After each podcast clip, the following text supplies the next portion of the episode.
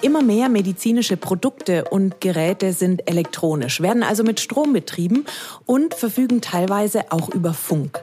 Diese Produkte müssen neben den üblichen Anforderungen an Medizinprodukte auch die Vorgaben zur sogenannten elektromagnetischen Verträglichkeit erfüllen. Worum es hier genau geht, welche Anforderungen das im Einzelnen sind und was die Hersteller tun müssen, um sie einzuhalten, das ist das Thema der heutigen Folge. Dazu habe ich mir heute einen besonders erfahrenen Experten für elektromagnetische Verträglichkeit eingeladen. Freuen Sie sich mit mir auf viele interessante Einblicke und wichtige Informationen, die in der täglichen Praxis bestimmt von Nutzen sind.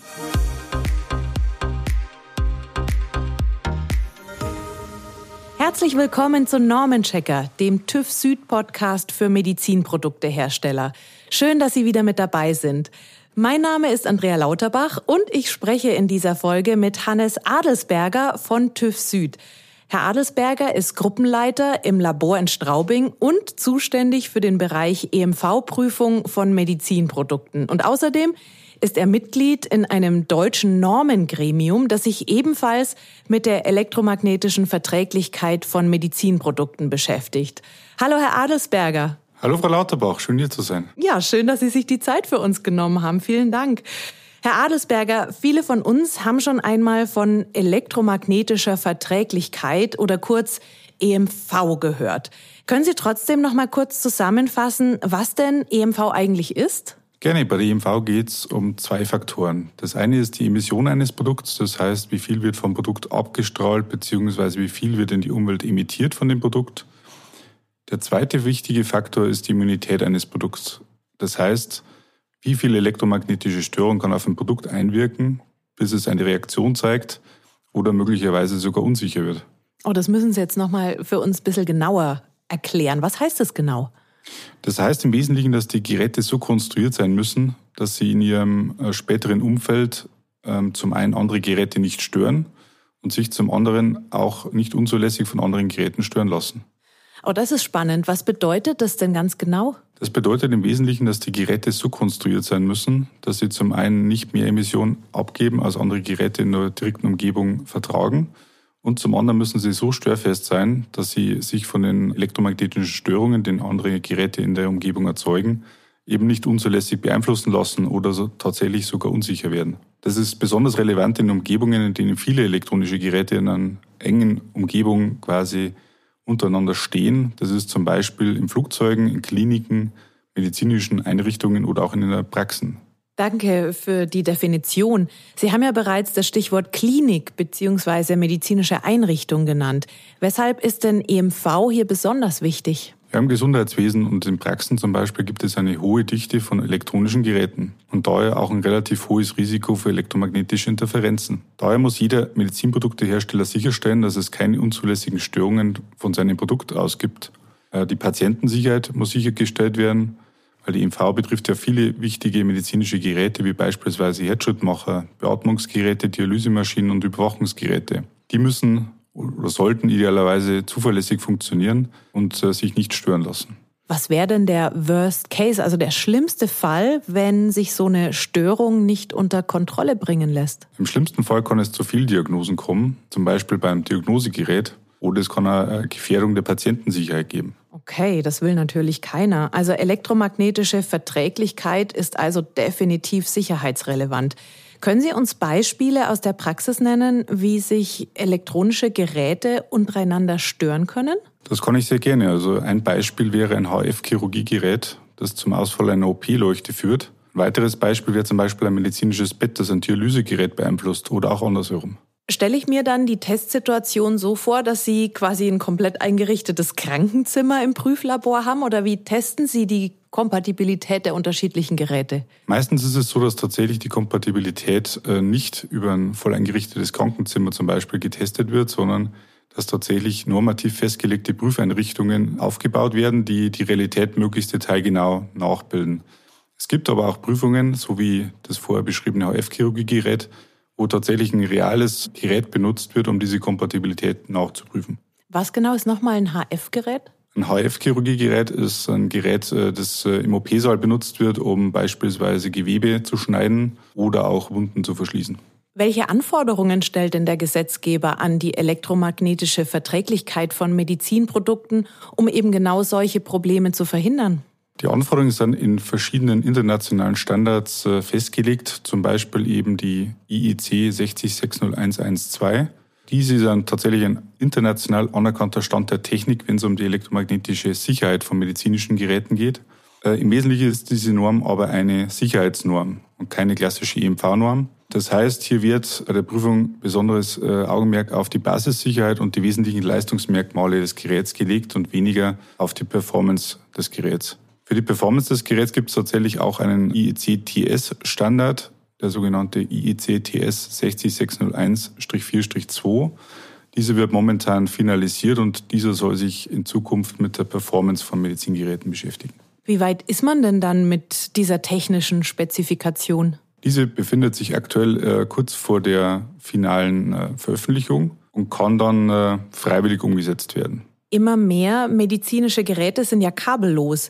Werden dann an diese Geräte zusätzliche Anforderungen gestellt? Sobald äh, im Prinzip ein Funkmodul in ein Medizingerät integriert wird, wird es quasi zu einer Funkanlage. Und äh, das bedeutet im Wesentlichen, dass man dann auch die Radio Equipment Directive oder RED genannt anwenden muss. Da gibt es verschiedene Prüfungen, die man dann durchführen muss. Äh, Im Wesentlichen hängt es davon ab, ob das äh, Funkmodul, das da verbaut wird, bereits zugelassen ist für die Verwendung. Wenn es bereits zugelassen ist, äh, muss man üblicherweise sogenannte Modulintegrationsprüfungen machen und eben auch die Konformität nach der RED-Richtlinie erklären. Ja, dazu hatten wir eine Podcast-Folge und zwar aus dem Juli von diesem Jahr mit Thomas Ring. Da haben wir auch schon über Bluetooth und WLAN gesprochen. Und wer noch mal in die Folge reinhören möchte, die verlinken wir direkt noch mal in den Show Notes. Herr Adelsberger, Sie haben als Gruppenleiter im EMV-Labor in Straubing ja regelmäßig mit EMV-Prüfungen zu tun. Wie müssen wir uns die EMV-Prüfung eines Medizinprodukts vorstellen? Im Wesentlichen startet die Prüfung meistens mit der Anfrage. Und bei der Anfrage brauchen wir in aller Regel bereits einen Prüfplan zur 6060112. Zusätzlich haben wir noch die Möglichkeit, dass wir auch äh, eine Checkliste zusammen mit dem Kunden ausfüllen, um dann später das Angebot erstellen zu können. Parallel zu der Angebotserstellung können wir auch bereits Termine im Labor planen und haben auch die Möglichkeit, äh, bis zum Prüftermin uns abzustimmen über zum Beispiel über eine Teamskonferenz. Wichtig ist eben, dass äh, ein formaler Prüfplan spätestens bis zur eigentlichen Prüfdurchführung vorliegt. Okay, das ist ja dann, was im Vorfeld zur eigentlichen Prüfung abläuft. Wie viel Zeit sollen die Hersteller quasi von der ersten Kontaktaufnahme bis dann zur eigentlichen Prüfung einplanen? Das ist im Wesentlichen davon abhängig, wie umfangreich das die Prüfung ist. Bei einer Pre-Compliance-Prüfung, also bei einer Vorprüfung, könnte es sein, dass es bereits innerhalb ein, zwei Wochen einen Termin gibt, am möglichen. Bei einer größeren Abnahme, die beispielsweise für Medizingerät äh, dann weltweit erfolgen soll, ist es auf jeden Fall ratsam, äh, zwei, drei Monate vorher mit uns zu reden.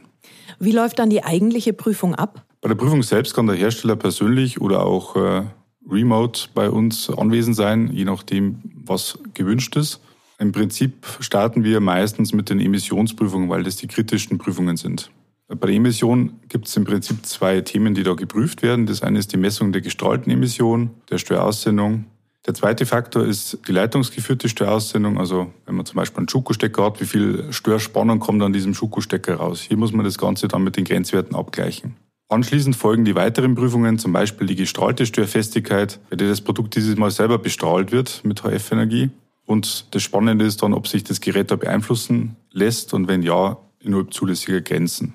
Da folgen dann weitere Prüfungen, wie zum Beispiel die Prüfung gegen mobile Handfunksender, also zum Beispiel Handys, und die meisten Messungen erfolgen eben in einer sogenannten Absorberhalle.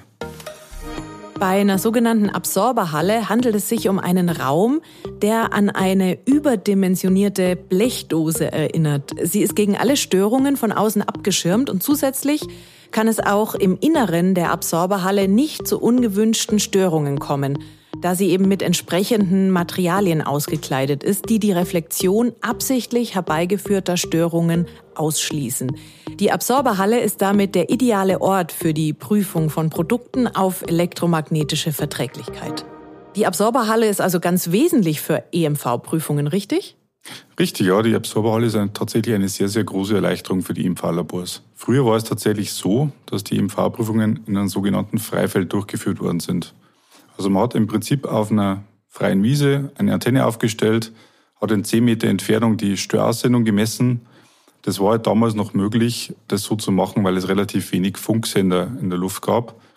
Und im Prinzip bildet eine äh, Absorberhalle eigentlich nur dieses Freifeld von früher nach. Ah ja, das finde ich super interessant. Danke für diesen kleinen Exkurs in die Vergangenheit der EMV-Prüfung. Wenn wir jetzt nochmal zurückkommen zu unserer aktuellen EMV-Prüfung, welche zusätzlichen Tests müssen Produkte mit Funk eigentlich durchlaufen? Das ist relativ einfach. Äh, meistens ist es ja so, dass das Funkmodul bereits zugelassen ist. Dann haben wir ein relativ klares Vorgehen. Wir machen ein paar Funkprüfungen nach der Radio Equipment Directive, nochmal Teilprüfungen mit dem eingebauten Modul, wobei die Funkstrecke überwacht wird und einige Parameter überprüft werden. Was sind das zum Beispiel für Parameter? Das sind zum Beispiel die Sendeleistung oder auch äh, die effiziente Nutzung des elektromagnetischen Spektrums. Wie können denn Hersteller gewährleisten, dass sie dieses doch sehr umfangreiche Anforderungspaket einhalten? Also unser Prüfplan ist da sehr, sehr hilfreich. Ähm, Im Prinzip fragt der Prüfplan wichtige Details vom Prüfling ab, insbesondere auch in welchen Ländern und Zielmärkten, äh, dass das Produkt später eingesetzt werden soll. Also die Herausforderung ist natürlich, diese ganzen verschiedenen Märkte und äh, Länder auch zu überblicken. Hier können wir eben auch gerne bei der Interpretation der Anforderungen helfen. Es gibt auch verschiedenste White Paper und wir unterstützen Hersteller auch äh, bei der Funkzulassung ähm, oder beispielsweise auch bei der Cybersecurity, wenn es um die Radio Equipment Directive geht. Die Funkstrecken, die wir jetzt kennen, also WLAN, Bluetooth, 4G, 5G ist die neue. Ähm, damit werden die Geräte geprüft. Jetzt gibt es vielleicht in ein, zwei Jahren oder wir wissen es nicht, schon wieder neue Funkstrecken, Standards, von denen wir heute noch nichts wissen. Sind denn die Geräte, die heute zugelassen werden, damit auch noch sicher? Es gibt aktuelle Untersuchungen, beispielsweise von der FDA, von der amerikanischen Gesundheitsbehörde, wo eben aktuelle im Markt befindliche Medizinprodukte auf die Verträglichkeit quasi mit 5G geprüft worden sind. Auch unser nationales Normengremium hat hier bereits äh, Untersuchungen getätigt und was man halt sieht, ist, dass äh, 5G und auch äh, Wi-Fi 6E, was jetzt eben neu auf den Markt gekommen ist, relativ unkritisch zu sein scheint, was die EMV angeht. Hier gibt es aber noch weitergehende Untersuchungen und äh, wenn man eben feststellt, dass es gewisse Beeinträchtigungen geben könnte, wird man das auf jeden Fall in die 6060112 normativ mit aufnehmen. Vielen Dank, Herr Adelsberger. Gibt es denn abschließend noch etwas, das Sie unseren Hörerinnen und Hörern gerne mit auf den Weg geben wollen? Ja, wichtig ist äh, bei der EMV, dass man möglichst früh zu testen beginnt, also möglichst äh, früh in der, in der Produktentwicklungsphase, idealerweise bereits, wenn man die ersten Prototypen hat. Das spart äh, viel Nacharbeit an den Serienmustern oder an weiteren Entwicklungsmustern.